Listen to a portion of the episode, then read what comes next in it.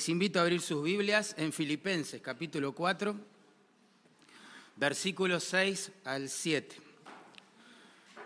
Enfrentando la ansiedad de rodillas.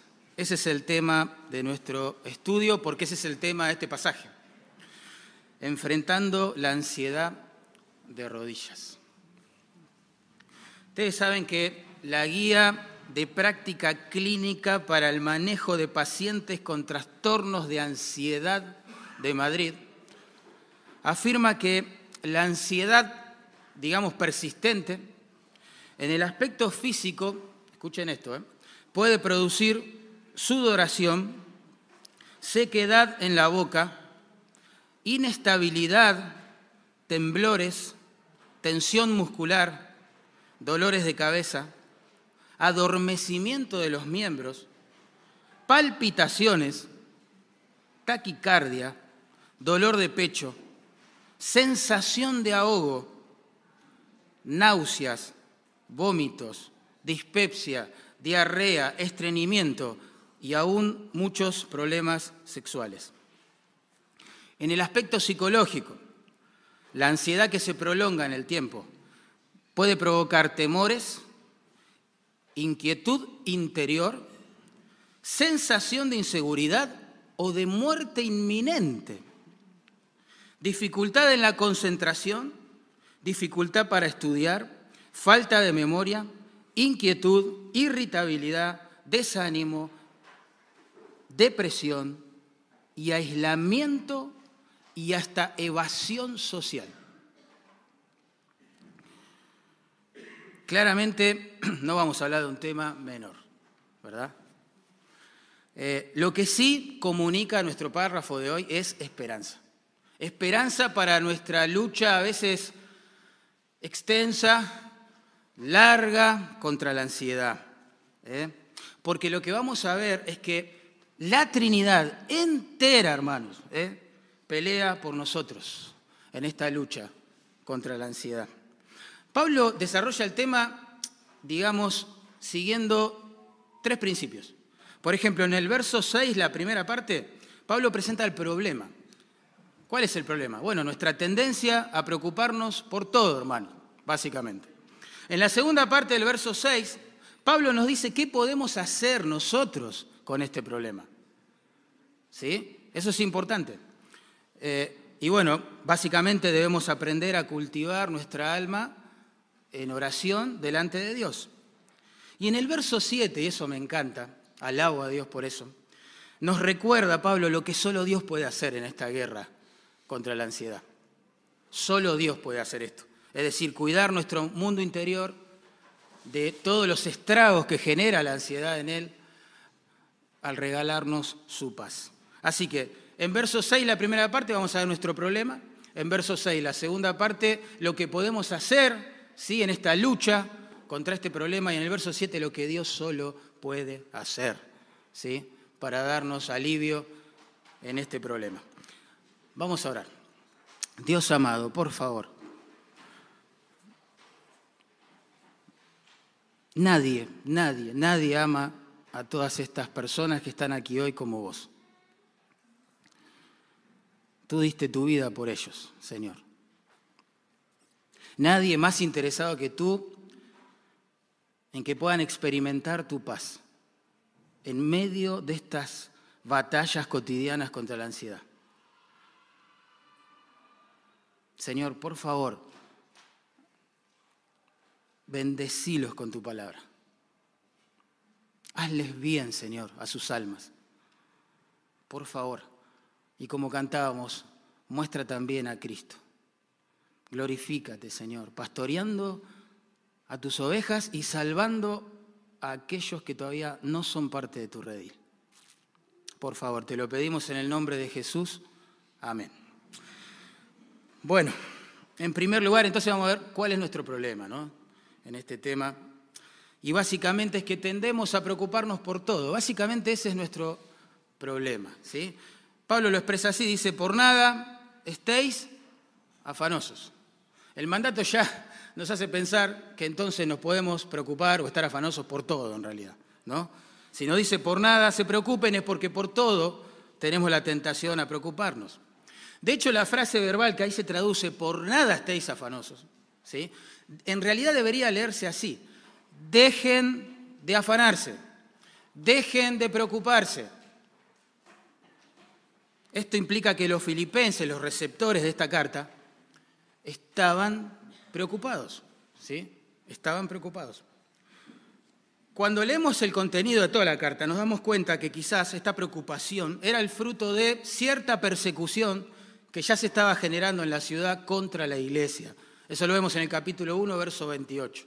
La preocupación proveniente de la persecución. Quizás también ellos estarían preocupados porque Pablo, el misionero, el fundador, digamos, de esta iglesia, estaba preso en ese momento. ¿eh? Y eso generaría preocupación, sin duda.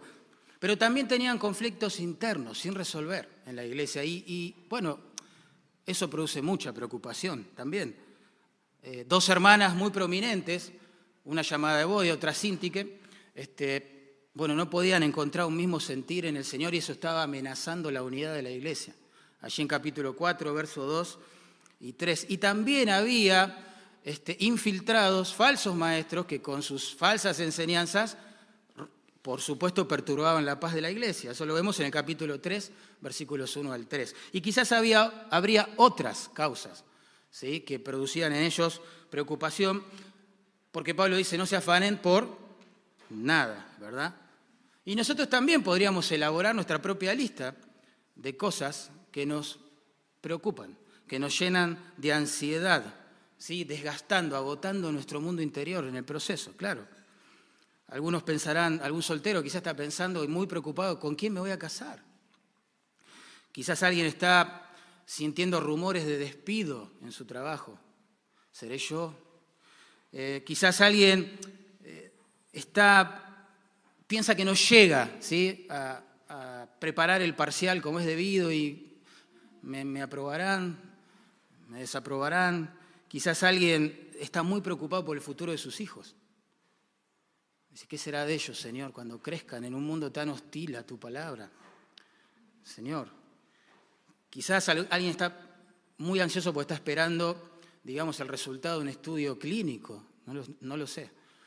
Pero las causas son innumerables, innumerables. Ahora, ¿qué es la ansiedad según la Biblia? Eso es importante ¿eh? Definir.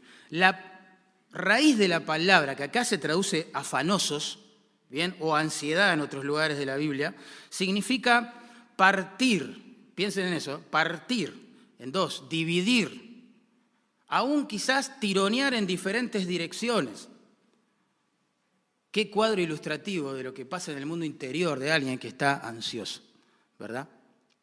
Porque por un lado, sus convicciones bíblicas, su conocimiento de Dios, lo impulsan a vivir de determinada forma, pero, pero las circunstancias parecen llevarlo en otra dirección y sus propias sensaciones y percepciones lo llevan a otra dirección y las decisiones que toma quizá terminan yendo para o en otra dirección. Y así en ese proceso su mundo interior se agota, se parte en dos. ¿Se entiende? Esa es, esos son los efectos nocivos de la ansiedad. Pero es interesante notar, hermanos, que en el resto del Nuevo Testamento, la misma palabra que acá se traduce afanosos, ¿sí? o ansiedad en otros lugares, a veces se usa de manera positiva. Como que Dios quiere que en determinadas, determinados asuntos nos preocupemos por ciertas cosas. ¿sí? Eh, por ejemplo, acá mismo, noten, en el capítulo 2, verso 20, Pablo aprueba, aprueba a Timoteo porque él sinceramente se interesa, esta es nuestra palabra que se traduce a ansiedad, se preocupa, es la idea, por los hermanos de la iglesia en Filipos. Miren, y eso es bueno. El texto no está construido en un tono negativo, al contrario, Pablo está reconociendo que el joven Timoteo se preocupa por aquello que a Dios le ocupa, que es su iglesia, y eso es bueno. En 1 Corintios, capítulo 12, verso 25, la misma palabra que acá se traduce afanosos, se usa para afirmar que es importante, es vital, que los miembros de la iglesia nos preocupemos los unos por los otros. Otra vez, es una preocupación santa, positiva, agradable a Dios. ¿Bien? Es decir, que Dios quiere que mostremos, vamos a decirlo así, una sana preocupación por los hermanos, ¿verdad? Y no que seamos indiferentes hacia ellos, indolentes, que no nos importe nada de ellos, ¿se entiende? Sin embargo, en nuestro pasaje, Pablo le da una connotación súper negativa a la ansiedad, porque dice, dejen de afanarse por todo, ¿verdad? Entonces la pregunta que surge es cuándo entonces una preocupación, vamos a decirlo así, correcta, aprobada por Dios, se transforma o se deforma en ansiedad pecaminosa, en ansiedad que desagrada a Dios. Bueno, algunos piensan que la respuesta a este interrogante está en la intensidad de la preocupación. Es decir, si algo me preocupa mucho, bueno, entonces yo estoy pecando. Si me preocupa un poquito, no estoy pecando. Pero me parece que esa no es una buena respuesta. Porque, por ejemplo, en 2 Corintios 11, 28, Pablo afirma que sobre él cada día se agolpaba el peso, dice él, ahí está, el peso y la preocupación por la buena marcha de las iglesias. Pablo sentía una preocupación intensa, diligente, por el buen orden de la iglesia. Era intensa. Otros piensan que la respuesta a esta pregunta es que el problema radica en, digamos, las cosas que nos preocupan, los objetos de nuestra preocupación. Bien, por ejemplo, en Mateo capítulo 6, ustedes saben, el pasaje que habla sobre la ansiedad por excelencia, quizás, este, parece que lo que está mal allí, ¿verdad? Es que nos preocupemos por las cosas materiales. ¿Se acuerdan? Jesús dijo, no os afanéis por la comida, el vestido. ¿Se acuerdan de todo eso? Entonces parecería como que aquí está la respuesta, pero tampoco es una buena respuesta. Porque en 1 Corintios 7, 32 a 34, Pablo dice que es normal y es bueno que el hombre casado se preocupe por las cosas materiales que necesita su esposa. Se los leo. Dice así, el casado tiene cuidado, ahí está nuestra palabra, que se traduce a fam, tiene cuidado de las cosas del mundo, de cómo agradar a su mujer. Y en un contexto de persecución, imagínense, es bueno, es santo, es espiritual que el esposo se preocupe para que no le falte nada a su esposa, por las cosas de este mundo, como dice Pablo, entre comillas. ¿eh? Entonces, entiendo que lo que convierte, digamos, a una preocupación genuina, aprobada por Dios, en una ansiedad pecaminosa y que nos destruye nuestro mundo interior, es cuando nos preocupamos por cosas que pertenecen al mañana, es decir, que están en el futuro y por ende escapan a nuestro control. Ahí es cuando la ansiedad comienza a destruir y agotar nuestro mundo interior. Jesús cerró el tema de la preocupación allí en Mateo 6, en el verso 34, con estas palabras. Así que, es decir, en conclusión de todo lo que dije, no os afanéis por el día de mañana, ¿ven? Ahí está. Porque el día de mañana traerá su afán. ¿Y qué tenemos que hacer entonces? Basta a cada día, es decir, el hoy, su propio mal. Lo que Jesús le está diciendo a su auditorio ansioso y preocupado es, ocúpate del hoy, lo que puedes hacer hoy, en vez de preocuparte por lo que vendrá mañana. ¿Se entiende? Es decir, debemos dejar de preocuparnos por las posibilidades del mañana y ocuparnos, y a veces intensamente, de las realidades del presente, del hoy. ¿Sí? El mañana, hermanos, en la Biblia, eh, es incierto. No te jactes del día de mañana, dice Proverbios 27, 1. Eh, Santiago, en el capítulo 4 de su carta, dice, no sabemos si va a haber un mañana, en realidad. Si Dios nos va a dar vida, ¿sí? que abarque el día de mañana. No lo sabemos. Por lo tanto, preocuparse por el día de mañana es preocuparse por cosas que no manejamos, que no controlamos, que ni siquiera sabemos si van a suceder. ¿Se entiende?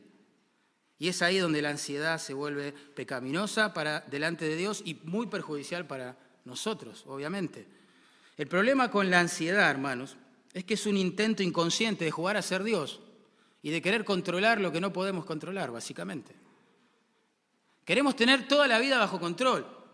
Por eso organizamos quizás un año en nuestras agendas, ¿no? De actividades, de eventos, de proyectos. Pero eso no está mal hacerlo, pero deberíamos hacerlo con esta conciencia santa de que solo Dios controla el futuro. Solo Dios controla el mañana. Entonces, la clave está en descansar en Dios para el mañana. ¿sí?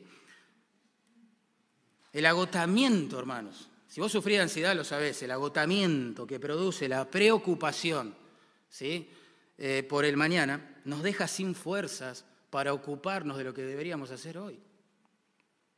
Y ahí es que entramos en un círculo vicioso, ¿sí? Y en una espiral descendente a la vez. Porque la ansiedad por lo que va a pasar mañana me quita las fuerzas la sabiduría, la lucidez para ocuparme de las cosas que debería ocuparme hoy, ¿verdad? Y si mañana vuelve a pasar lo mismo, yo me voy a preocupar por las cosas que van a pasar pasado mañana, pero le voy a agregar un extra. La culpa, la ansiedad que produce el hecho de no haber hecho las cosas que tenía que haber hecho ayer. Y así, ese círculo vicioso va amontonando un montón de pendientes en nuestras vidas, en nuestras agendas, problemas sin resolver, conflictos sin encarar, responsabilidades sin atender, prioridades ¿sí? sin cumplir, etcétera, que nos van volviendo cada vez más y más ansiosos y más ansiosos, destruyendo el alma en dos en el proceso, quitándonos las fuerzas y la sabiduría necesarias para trabajar en este presente. ¿Se entiende?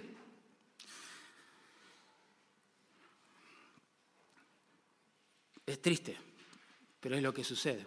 Esa es nuestra tendencia, ese es nuestro problema. Tendemos a preocuparnos por todo lo que no podemos controlar. ¿Entienden, hermanos? Y eso nos va matando por dentro. La amonestación a dejar de preocuparnos acá no implica, hermanos, no significa que debemos o debamos volvernos negligentes, perezosos. Una cosa es que yo no me preocupe por algo, otra cosa es que no me importe nada en la vida, ¿verdad? No, no, no, se trata de eso. Esto es un llamado a dejar de preocuparnos por las posibilidades del mañana, por favor recuerden eso, para poder ocuparnos de las responsabilidades del presente. ¿sí? Y miren cómo funciona esto en la práctica. Voy a poner algunos ejemplos. hay, hay un gran sentido de ansiedad en la maternidad, por ejemplo. Y en la paternidad. Nos afanamos mucho pensando, ¿serán salvos mis hijos el día de mañana? ¿Llegarán a conocer al Señor, a vivir para el Señor, a amar al Señor? ¿Qué será de ellos mañana? ¿Cómo les irá en la vida? Bueno, eso no lo podemos controlar hoy. Mejor que eso, entonces, mejor que preocuparnos por eso, es ocuparnos hoy de evangelizarlos, de criarlos, de proveerles herramientas para que enfrenten la vida. Pero hoy, ¿entienden? Hoy. Pensemos en, en el componente de ansiedad que sufren muchos matrimonios pensando, bueno, ¿seré un buen esposo? ¿Seré una buena esposa? Este amor, este pacto de amor que hicimos perseverará en el tiempo. ¿Alguno de los dos cometerá adulterio, se partirá en dos este proyecto. Bueno, mejor que especular con eso es ocuparse de cumplir el rol que le corresponde a cada uno hoy. Amá a tu esposa hoy. Respetá a tu marido hoy. ¿Sí? Pensemos en la ansiedad que conlleva el ministerio, los que quieren servir a Dios. Uf, nos afanamos todo el tiempo pensando, uy, llegaré a preparar como yo quiero la clase del domingo. Llegaré con el sermón, llegaré con la visita, con el discipulado. Mejor que preocuparte de todo eso es ocuparte de estudiar hoy, hacete un plan de estudio y respetalo. Nunca te preguntaste, ¿yo podré realmente cumplir con lo que Dios me pide en el ministerio? ¿Será de bendición para otros, de verdad? Mm. Bueno, mejor que preocuparte por eso es ocuparte en prepararte bien hoy, orar por eso hoy, trabajar duro, estudiar hoy. Y así funciona, ¿se entiende? Piensen en la ansiedad que se da en el marco laboral. Nos afanamos todo el tiempo pensando, ¿me darán ese aumento? ¿Me, me darán el ascenso? ¿Me despedirán a fin de año? ¿Cerrará la empresa? ¿Le afectará, digamos, la suba del dólar a mi negocio? ¿Cómo le afectará? ¿Perderé clientes? Bueno, en vez de preocuparse por todo eso, mejor es ocuparse hoy, hacer un plan de pago, un plan de trabajo, trabajar duro y con honestidad. Hoy. Piensen en la ansiedad que sufren los que estudian alguna carrera. Se, se vuelven locos por dentro pensando, wow, ¿llegaré con el parcial? ¿Podré terminar esta carrera? La materia que viene es horrenda, todos me dijeron que el profesor es terrible, nadie aprueba esa cátedra. ¿Podré? Bueno, mejor que pensar así es ocuparte en estudiar hoy, comprarte los libros hoy, adelantar lecturas, trabajos prácticos, lo que se pueda hacer hoy. Y en el proceso, cuando uno deja ya de preocuparse por las posibilidades y especulaciones del mañana y comienza a trabajar en el hoy, ¿sí? Nuestra ansiedad va menguando. ¿eh? Va menguando. Para mí hay una clave en el tema de la ansiedad que en principio parece chocante, pero creo que es una gran bendición. Entender. La ansiedad, hermanos, es un pecado delante de Dios. Miren, el verbo que acá, o la frase verbal que acá se traduce, por nada estáis afanosos, es un imperativo negativo. Eso lo convierte en un mandamiento a dejar de hacer algo. Es una orden que baja de los cielos, dejen de preocuparse. Al mismo nivel está esta orden que cuando leemos en Éxodo 20, no hurtarás, no matarás, ¿sí? no codiciarás. Es lo mismo, tiene el mismo peso, ¿entienden? De un imperativo que baja de parte del Señor. Por lo tanto, si yo desobedezco la orden de Éxodo y mato a alguien, peco. Si yo desobedezco la orden aquí y me preocupo por todo y no descanso en el Señor, peco. En Mateo 6, 25 al 34, tres veces, tres veces el Señor dio el mismo mandamiento, no os afanéis. ¿Se acuerdan? No os afanéis, no os afanéis. Tres veces, tres veces. Por tanto, si yo me afano, estoy desobedeciendo la palabra del Señor. Y toda desobediencia, como dijo Pablo, es pecado. ¿eh? A veces uno se pregunta, pero la, ansiedad, ¿es un pecado o es una enfermedad? ¿No? Bueno, la respuesta es que es un pecado que de no tratarse, no corregirse, no santificarse en el tiempo, termina enfermando nuestro cuerpo y nuestra mente y nuestra forma de percibir la vida y las cosas y las personas. Claro que es peligroso. Claro que sí. De hecho, ¿cómo podemos a veces pensar que no es pecaminosa la ansiedad? ¿no? Es una desobediencia abierta al mandato bíblico, claro. Es falta de confianza en el control de Dios para el mañana, sí. Pero aparte nos arruina la vida. ¿sí? Si hay algo que nos roba la pasión por buscar a Dios, por servir a Dios, por estudiar la palabra de Dios, por servir a otros en el amor de Dios, es un corazón eh, agotado por los estragos que causa la ansiedad. Si no tratamos, hermanos, la ansiedad como pecado, nos sentiremos víctimas indefensas, digámoslo así, de una emoción incontrolable, de pensamientos incontrolables que nos van a destruir la vida. Pero si la llamamos pecado, pasaremos de sentirnos víctimas a ser responsables.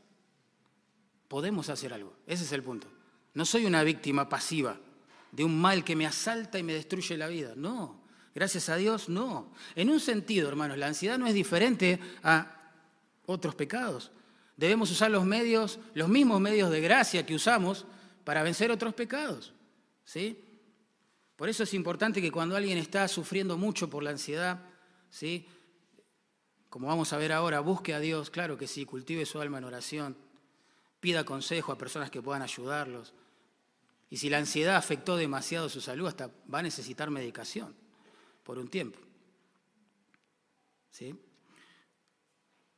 Ahora, el hecho de que la ansiedad sea pecado en las escrituras, eh, lejos de desanimarnos y de hundirnos más, al contrario, nos da esperanza, enciende la luz verde. ¿Por qué? Porque uno piensa, ¿para qué vino Cristo a este mundo? Hermanos, pensemos, ¿para qué vino Cristo a este mundo? ¿Para qué? ¿Para salvarnos de qué? Justamente de la condenación eterna del pecado, pero también del control que el pecado ejerce sobre nuestras vidas todos los días. Entonces eso nos da mucha esperanza, mucha esperanza. ¿eh? De hecho, Pablo ahora nos va a decir que podemos hacer algo al respecto. No somos víctimas pasivas, insisto con esto. ¿eh? Podemos hacer algo para salir de este estado de ansiedad. Y es nuestra responsabilidad, nuestro segundo punto. Debemos aprender a cultivar nuestra alma en oración. Saben que reprimir la ansiedad por sí misma, escribir quizás 100 veces en un pizarrón, no debo preocuparme, no debo preocuparme, no debo preocuparme, no, solo potencia sus efectos, ¿no? Es decir, cuando intentamos no sentir ansiedad se produce un efecto rebote eh, que aumenta sus síntomas y sus daños también en nosotros. Nunca pensaste así, wow, yo no, no es que no quiero, no puedo ya apagar mis emociones, no puedo silenciar mi cabeza. Este, no puedo, no es que no quiero, estoy ansioso, no puedo dejar de hacerlo. ¿eh? Justamente, justamente es por eso que Pablo nos quiere mostrar que nosotros necesitamos depender de una ayuda ajena, extra, a nosotros. ¿Se entiende? Alguien fuera de nosotros tiene que ayudarnos en esta guerra contra la ansiedad. Y qué mejor, como dice Pablo aquí, en la segunda parte del verso 6, que el Dios Todopoderoso, ¿sí? aquel que dio su vida para romper las cadenas de cualquier pecado que nos esclaviza. ¿no?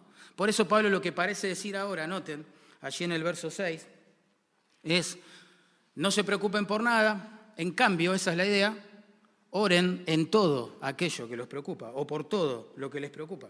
Dice el verso 6, por nada estáis afanosos. Bien, ese es nuestro problema. Ahora viene nuestra parte. Si no sean conocidas vuestras peticiones delante de Dios en toda oración y ruego, con acción de gracias, ahí está, hay algo que podemos hacer. ¿sí? ¿Entienden? Hay algo que podemos hacer, hay alguien ajeno a nosotros y nuestra batalla en el mundo interior que puede intervenir de manera soberana, omnipotente. Y como vamos a terminar pensando hoy, calmar nuestra ansiedad. ¿eh? Debemos aprender a depender de nuestro Dios, ¿sí? En todas aquellas cosas que no podemos controlar y que nos preocupan. ¿eh? Eso es lo que está diciendo Pablo aquí. Noten, la dependencia en primer lugar, aquí referida, es completa, porque Pablo dice en todo, en todo. Noten allí versículo 6. En toda oración y ruego, etc. Ahora voy a explicar cómo se traduce mejor esa parte. ¿eh? Pero en todo. Debería ser una dependencia en Dios completa, en todo, en toda circunstancia. La posición de la expresión allí en todo es enfática Está el principio de la oración, como lo traduce la Biblia de las Américas, por ejemplo. Alguno debe tener esa versión en mano seguramente. Pablo le pone esa expresión delante de la frase para poner un énfasis. ¿Sí? Así se acostumbraba en las reglas gramaticales del griego. Lo que vos querés enfatizar lo pones al principio de la oración. Entonces lo que Pablo está afirmando es que la manera, vamos a decirlo así, de no estar ansioso acerca de nada, ¿sí? es orar acerca de todo. Eso es lo que quiere decir. Ese es el énfasis. Tenés que depender de Dios en todo. La expresión en todo, quiero enfatizarlo bien esto, no significa en toda oración, como si hubiera oraciones mágicas que uno puede pronunciar, seguir ciertos patrones, eh, no sé, repetir ciertas palabras que en cierta forma van a hacer algo por nuestra ansiedad. Y si no hacemos eso, no. La oración queda descartada, no sirve. No, no es lo que está diciendo Pablo aquí.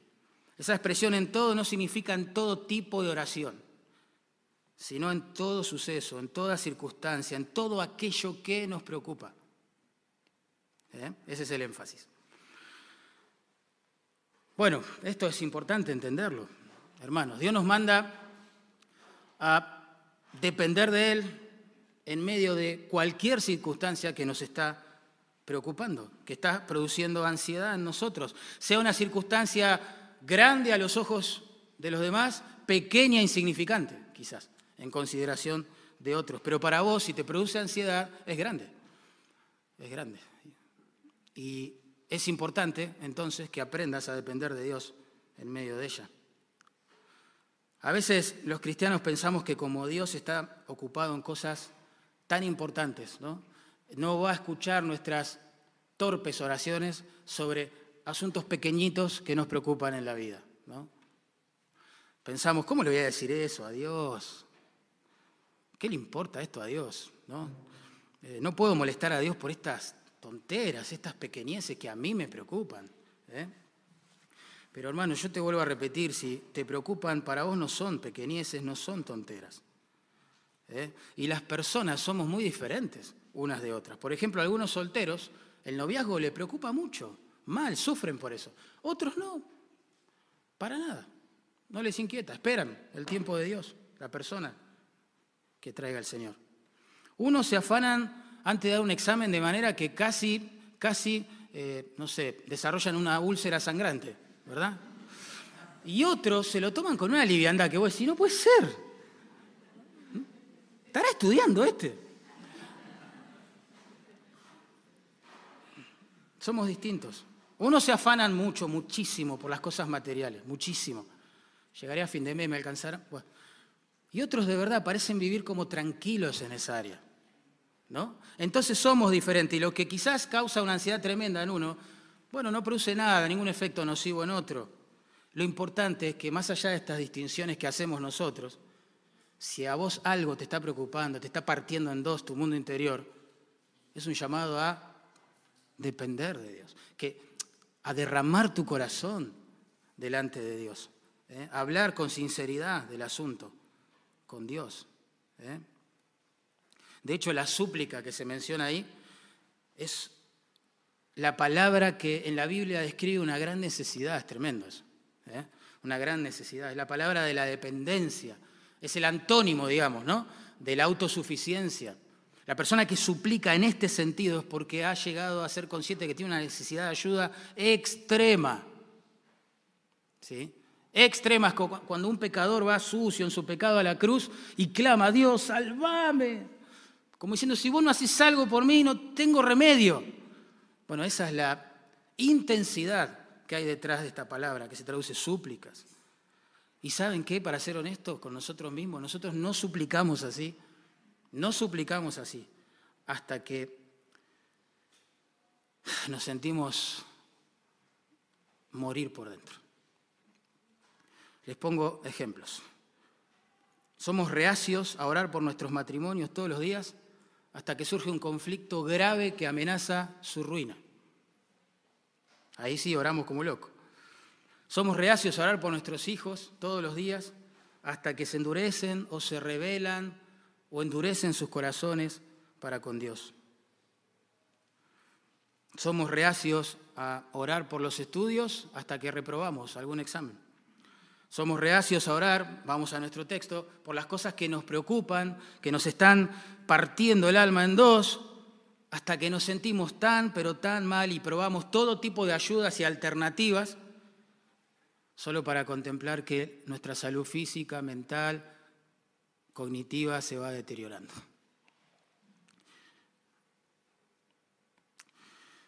Hermanos, necesitamos depender de Dios en todo, dice Pablo en todo. Ayuda extra, ajena a nosotros, fuera de nuestra mente, de, todo lo que pasa en nuestro mundo interior. Alguien que ayude a aclarar la mente, alguien que traiga paz a ese corazón, alguien que ponga orden en el mundo interior. Y qué mejor que acudir con eso al omnipotente, ¿no? Por eso, según Pedro, ¿no? la manera más práctica de poner esto así, ¿sí? en zapatos, digamos, todos los días, él lo expresa así, echando vuestra ansiedad sobre Él, porque Él tiene cuidado de vosotros. Y salté una palabra a propósito, porque el texto dice echando toda, ahí está, vuestra ansiedad sobre Él, porque la dependencia debe ser completa. ¿eh? La dependencia debe ser concreta, porque dice, sean conocidas vuestras peticiones delante de Dios. Es decir, tenés que ser específico con Dios. ¿Sí? Tenés que presentarte en, su presencia como estás, sin clichés evangélicos o teológicos, sin querer impresionar ¿sí? a Dios. Dale a conocer lo que realmente Él ya conoce, lo que está pasando por tu corazón.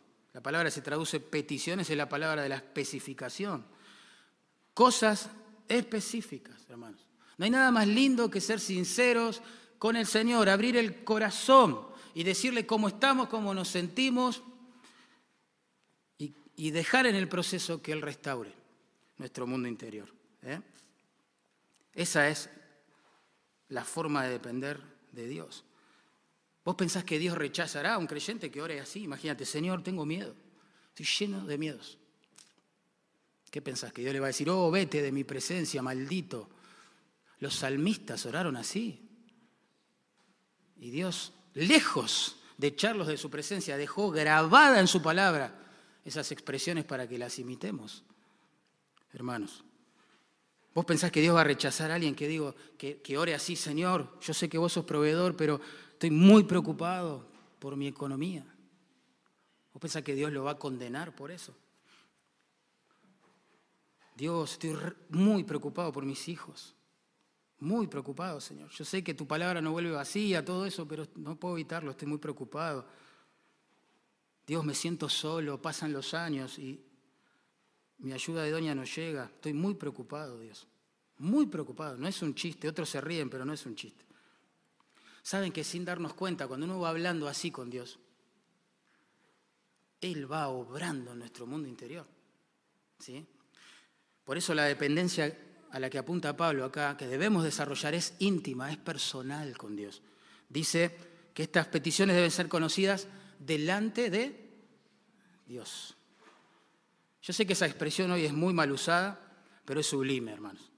Es sublime. Delante de Dios significa en presencia de Dios. Como decían los antiguos en latín, coram deo, frente al rostro de Dios presupone una intimidad entre el suplicante y el soberano, ¿entienden? Allí hay una relación que ha sido restaurada por Cristo, ¿no? Hay intimidad, hay ausencia de temor para presentarse delante del santo y hablar, y hablar. Somos específicos, delante de Dios. Tremendo. En capítulo 4, fíjense el verso 5, unos versículos más arriba nada más. Dice Pablo, el Señor está cerca hermoso. No significa que Él viene pronto, como en otros contextos. Significa que Él está cercano a nosotros. Evodia y Sinti que deberían haber pensado en eso antes de seguir peleando, sin resolver sus conflictos. Ellos deberían haber sabido que se estaban peleando en presencia de Dios. El Señor está cerca, está con nosotros. Vivimos en la presencia de Dios. Ese es el punto que Pablo quiere comunicar queridos hermanos. Esa es la razón más preciosa, más sublime para echar toda nuestra ansiedad sobre Él. No necesitas encerrarte en un templo, en una iglesia, para echar tus ansiedades delante de Dios durante el día. Las podés echar en, viajando en el colectivo, en el tren apretujado de gente, no importa, manejando, trabajando. Vivimos en la presencia de Dios y podemos echar toda nuestra ansiedad sobre Él en cualquier momento. ¿Eh? Hermoso esto, pensarlo así, ¿no? No hay que pedir un turno con Dios, ¿no? Bueno, venga dentro de 70 días, como dicen ahora en los hospitales. Muérase tranquilo, en otras palabras, ¿no? Nada, hermoso. Dios no está encerrado en una iglesia, en un templo, ya sabemos eso, ¿no? Vivimos los creyentes en la presencia de Dios. ¿eh? Y si uno analiza la luz de la Biblia, de los atributos de Dios, esta expresión todavía cobra más sentido, porque vos decís, para, Pablo me está mandando a mí a darle a conocer a Dios cosas que si es omnisciente, como la Biblia enseña, ya las conoce. ¿Se pusieron a pensar en eso? ¿Cómo darle a conocer algo a Dios como si Él no supiera lo que me está pasando? Pablo nos está mandando a darle a conocer cosas que conoce. Esto me recuerda a las palabras de Jesús allí en Mateo 6, verso 8, cuando les está enseñando a sus discípulos ansiosos, preocupados, este, a orar. Les, les recuerda esto, dice, vuestro Padre Celestial sabe, la idea es conoce a la perfección, de qué cosas tenéis necesidad antes que vosotros se lo pidáis. ¿Entienden? Yo le abro mi corazón y le cuento a Dios lo que me está pasando, pero Él ya lo sabe. Entonces, ¿cuál es la pregunta que sigue a este razonamiento? ¿Para qué entonces? Derramar nuestro corazón delante de Él, contarle cosas que ya sabe. Justamente, hermanos, para que nosotros podamos entrar en su presencia. ¿Entienden? Dios no necesita que nosotros entremos en su presencia. Nosotros necesitamos acudir a su presencia. ¿eh? Y eso es lo que Pablo quiere comunicarnos. Uno ingresa a la presencia de Dios lleno de ansiedad quizás, pero puede salir de allí lleno de paz y de tranquilidad.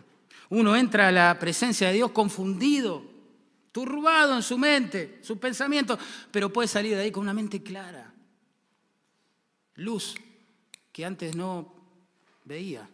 Uno entra a la presencia de Dios muchas veces en debilidad extrema porque el físico es afectado por la preocupación y sale fortalecido de una manera que uno no se lo puede explicar. Uno entra a la presencia de Dios con culpa, porque a la ansiedad hay que agregarle la obra del enemigo, ¿no? Y las culpas infundadas y demás. Y sale completamente lavado en la sangre del Señor, perdonado, con nuevas esperanzas y oportunidades. Pensó que la vida se le venía abajo antes de ingresar a la presencia de Dios, pero sale de ahí con esperanzas renovadas, por eso es que la Biblia nos manda a dar a conocer a Dios cosas que Él ya conoce. ¿Entienden? No porque Él lo necesite, sino porque nosotros lo necesitamos desesperadamente a Él. Saben, un poeta, teólogo también, y escritor francés, escribió esto. Yo se los quiero leer, me parece hermoso. Dice, dígale a Dios todo lo que está en su corazón. Como uno descarga el corazón sus placeres y sus dolores a un querido amigo. Cuéntele sus problemas para que Él lo consuele. Dígale sus alegrías para que Él las equilibre. Cuéntele sus deseos para que Él los purifique. Dígale lo que no le gusta para que Él le ayude a entenderlo. Hable con Dios de sus tentaciones para que Él le proteja de todas ellas. Muéstrele las heridas de su corazón para que Él las sane. Ponga al descubierto todas sus debilidades, necesidades y problemas delante de Dios. Y de ese modo nunca le faltará de qué hablar con Él. Nunca agotará el tema.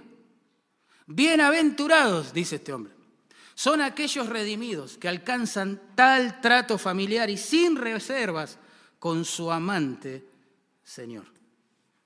¡Fua! Qué lindo vivir así, hermano. Qué lindo. La presencia de Dios es la mejor almohada, siempre lo decimos, donde recostar la cabeza preocupada, ansiosa y temerosa de cualquier oveja para que pueda descansar. Y Pablo va un, paso más ahora, miren hace referencia ahora a las acciones de gracias. ¿Por qué mete este tema de la gratitud en un contexto de ansiedad? Bueno, porque las acciones de gracias indican sumisión a Dios. Es una forma de rendirse, de aceptar que Dios está al control de las cosas y no uno. Es una forma de decir, bueno, Señor, listo, te doy gracias porque permitiste esto en mi vida. Algo glorioso harás con con esto. Las peticiones indican nuestra dependencia de Dios, pero las acciones de gracias indican nuestra sumisión a la voluntad de Dios. ¿Sí? De nuevo, explico, la expresión en todo no significa aplicada acá con toda gratitud, ¿sí? sino que debemos dar gracias a Dios en todo lo que nos preocupa, otra vez. Solemos dar gracias a Dios por grandes cosas que hizo en el pasado o por las que esperamos que haga en el futuro pero acá Pablo está hablando del presente y de un presente caracterizado por el afán, la ansiedad y las preocupaciones. ¿Eh? Y para mí eso es clave e interesante. Es un llamado a dar gracias a Dios por lo que me está preocupando ahora, ¿entienden? Por lo que me está pasando hoy, por lo que me preocupa y me tensiona hoy. Ese es el llamado, aquí.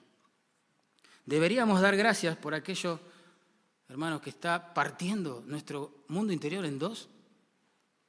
Sí, porque es una forma de aceptar la voluntad de Dios para nuestra vida, de someternos a su autoridad, de reconocer que todo lo que envía, todo lo que envía, Él lo usará para algún bien, ¿sí? Él lo usará para formar a Cristo en nosotros, que es el mayor bien. Por eso podemos dar gracias, ¿verdad? Imagínense, voy a poner ejemplos. Un cristiano ahora sí, Padre, recuerda que estoy angustiado. Nadie se fija en mí. Te pido, te ruego, aplicando el mandamiento anterior, que me proveas un compañero o una compañera en la vida. Eso está bien, pero no es completo. Deberíamos orar así, solteros. Padre, doy gracias porque me permites disfrutar e invertir sabiamente mi tiempo de soltería. ¿Cambia o no cambia? Claro que cambia. Vos le contás a Dios que eso te aflige, pero también das gracias porque es una oportunidad para servirle desde ese lugar. Y en la aceptación de la voluntad de Dios se halla la paz, hermanos.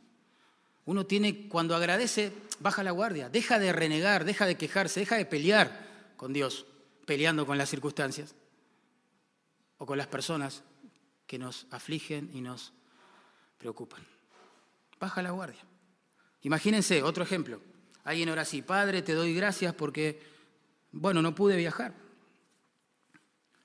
Pero quiero que sepas que quiero viajar. Quiero que me abras las puertas para que pueda viajar. Bueno, eso es una forma de orar. Y la otra forma es, Padre, te doy gracias porque, bueno, hasta ahora no permitiste que viaje. Sé que aún esto lo vas a usar para algún bien espiritual en mi corazón. O, miren, alguien ahora sí, Dios, estoy afligido porque no consigo el trabajo que tanto te pedí. Te ruego que obres en el jefe de personal para que me contrate. Eso está bien, pero mejor es orar así. Dios te doy gracias porque me rechazaron en la entrevista. Porque sé que no me hará faltar nada y que seguramente proveerás otro trabajo, otra fuente de sustento en el futuro. Porque tú eres un Dios fiel y ves más allá que yo. Y podemos agregar, ¿no? Y controlas todas las cosas. Y mi mayor bien es estar bien con vos, Dios, no ese trabajo.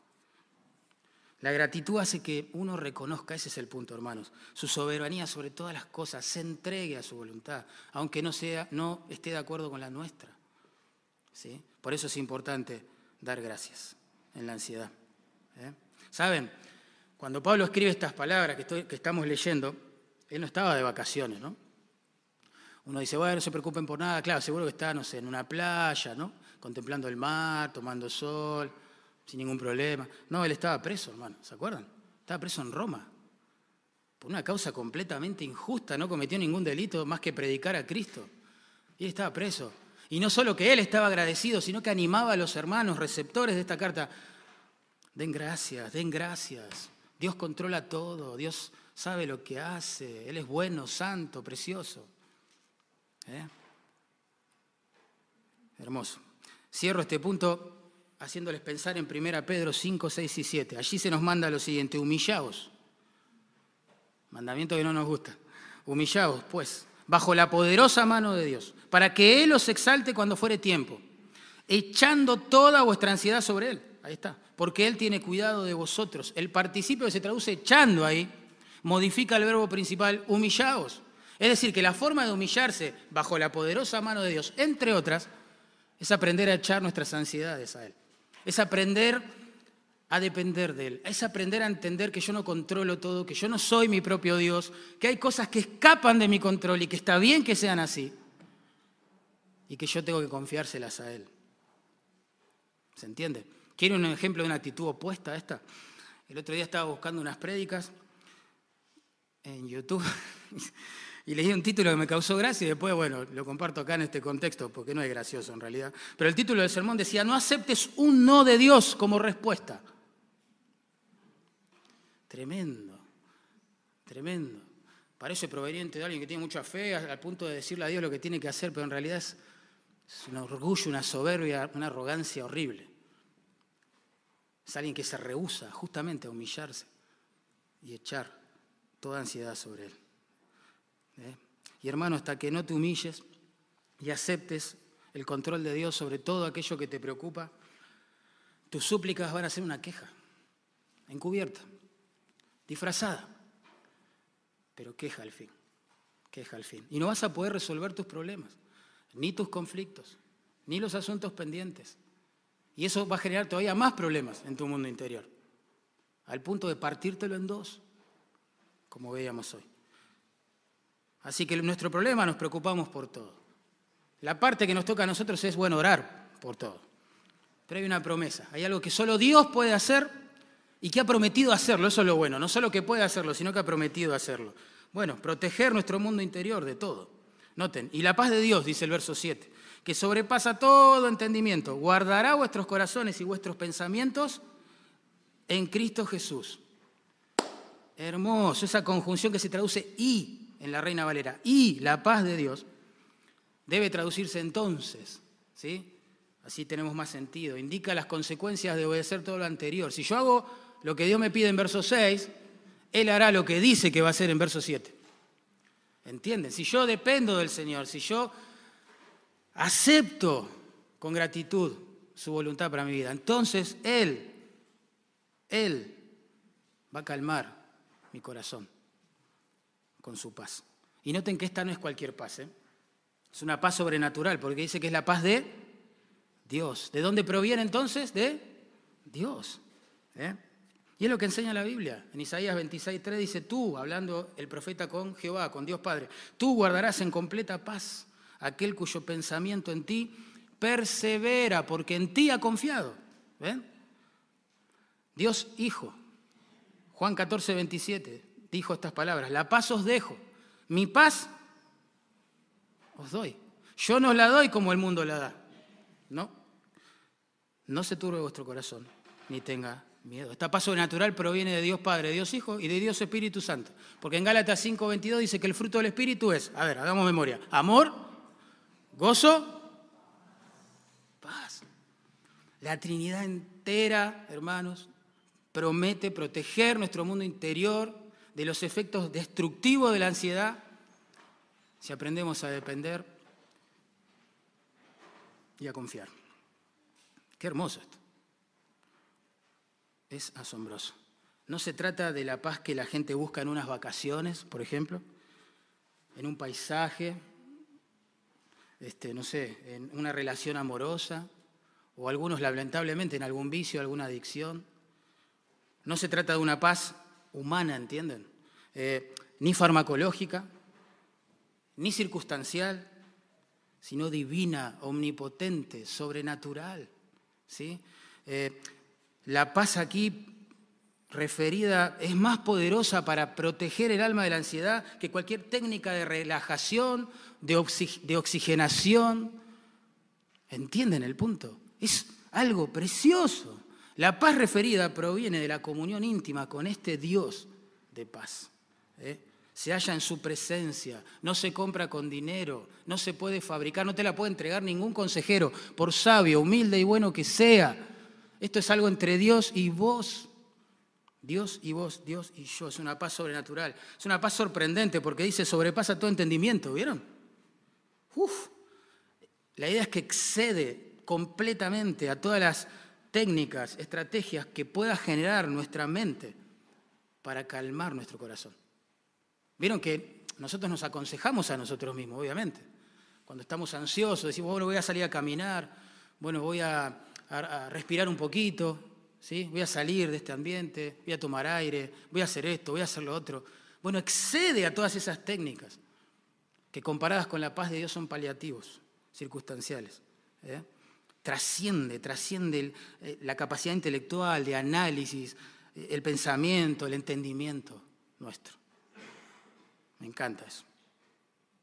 De hecho, piensen en el Señor. Unas horas antes he traicionado, arrestado, azotado, golpeado, coronado de espina y crucificado. Solamente unas horas antes, siendo él consciente del futuro inmediato que le esperaba, es que pronunció esas palabras que acabé de leer mi paz os dejo, mi paz os doy. Estaba por enfrentar la cruz, cargar todas nuestras miserias sobre su santo ser, ser desamparado por el Padre y Él tiene paz.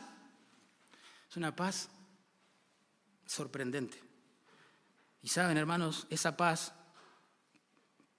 que reside en la Trinidad como parte de la esencia de su ser, la he visto en personas de carne y hueso que Él ha redimido. Claro que sí. He visto a mi madre sufrir un montón, pero morir en paz. Increíble, hermoso ver eso. He visto a las viudas, muchas viudas, muchas, despedir a sus maridos con dolor y tristeza, pero en paz, confiando en Dios. He visto hermanos, aún jóvenes, enfermos terminales, que esperaban su encuentro cara a cara, ya no por fe con el Señor, con paz en el corazón. He oído de aquellos mártires que morían quizás en una hoguera o, siendo devorados por leones, cantando con paz en sus corazones al Señor. He visto hermanos siendo maltratados, calumniados, reaccionando al maltrato con paz. He oído de aquellos eh, hermanos en otros lugares del mundo donde la iglesia es perseguida civilmente por las autoridades, siendo amenazados de muerte, en algunos casos extremos, disfrutando de la paz de Dios, de buscar a Dios. Porque es una paz sorprendente. Y es una paz silenciosa. Noten que dice, guardará vuestros corazones y vuestros pensamientos en Cristo Jesús. Protege nuestro mundo interior, eso es lo que Pablo quiere decir. Este era un término militar, es como que, imagínense un grupo de patobicas, guardaespaldas o soldados romanos protegiendo una ciudad.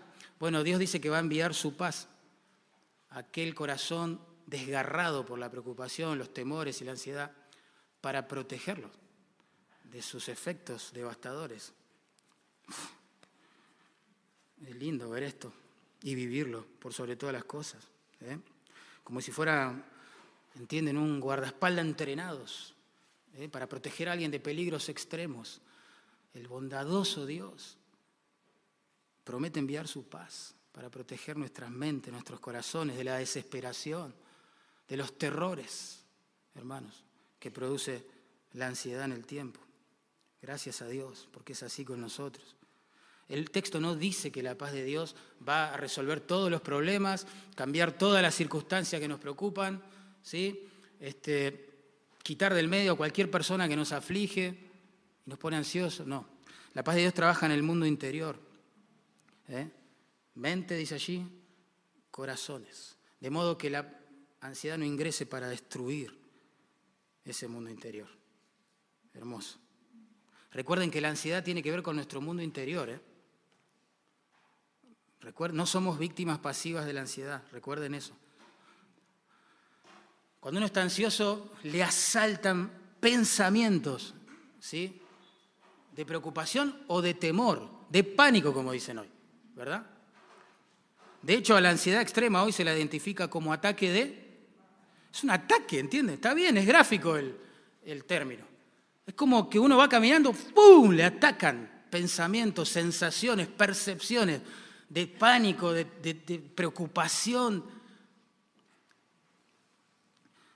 Justamente es allí donde la paz de Dios se mete. Ese haz de luz que llega hasta lo más profundo del corazón. ¿sí? Gracias a Dios, porque es así. ¿eh? La ansiedad está en la mente, está en nuestro mundo interior. La preocupación es el sentimiento y la forma de ver la vida más inútil, porque no cambia nada, no mejora nada, no resuelve nada, no nos aporta nada, ¿entienden? Y Dios sabe que somos débiles con esto. Y en su bondad maravillosa envía su paz. ¿eh? Una madre que acababa de perder, escuchen esto, ¿eh? tres, tres de sus hijos en un incendio hogareño, dando su testimonio en una reunión femenina, en una iglesia, dijo lo siguiente. Dijo, si no fuera por la paz de Dios, ya me hubiera vuelto loca. Es una paz sorprendente. Y por último, es, esta paz es producto de la salvación. Porque esta paz, dice el texto, es en Cristo Jesús. ¿Se dieron cuenta? Es en Cristo Jesús.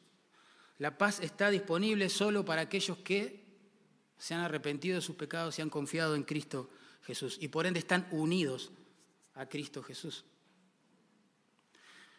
Es el fruto de haber sido salvados, perdonados, justificados. En Romanos 5.1 dice, justificados pues por la fe tenemos paz para con Dios. Por eso, a ver,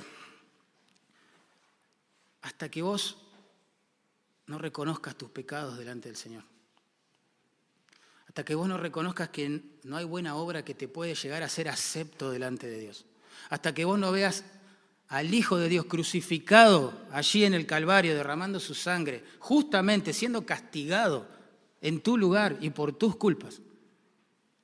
Hasta que no te arrepientas frente a esa imagen de la cruz. Hasta que no deposites tu entera confianza en Él al ver la tumba vacía del Señor. No, es imposible que disfrutes de esta paz. Nunca te olvides que Dios castigó nuestro pecado porque Él es justo y debe hacerlo, pero en el cuerpo de aquel que nunca pecó, en su propio y amado Hijo unigénito. Ese lugar lo deberíamos haber ocupado vos y yo, los que vivimos pecando, pero en su amor maravilloso Dios decide sacrificar en nuestro lugar al que nunca pecó. Él está vivo, Él ha resucitado, Él ha prometido volver a buscar a la iglesia, a resucitar vivos a los muertos y juzgarlos. Pero antes de eso, en su bondad infinita, está llamando a todos los hombres, todas las mujeres, en todo lugar y aquí también hoy, a que confíen en el Señor y se vuelvan de su camino de pecado y se rindan a Él. ¿Sí? Vamos ahora.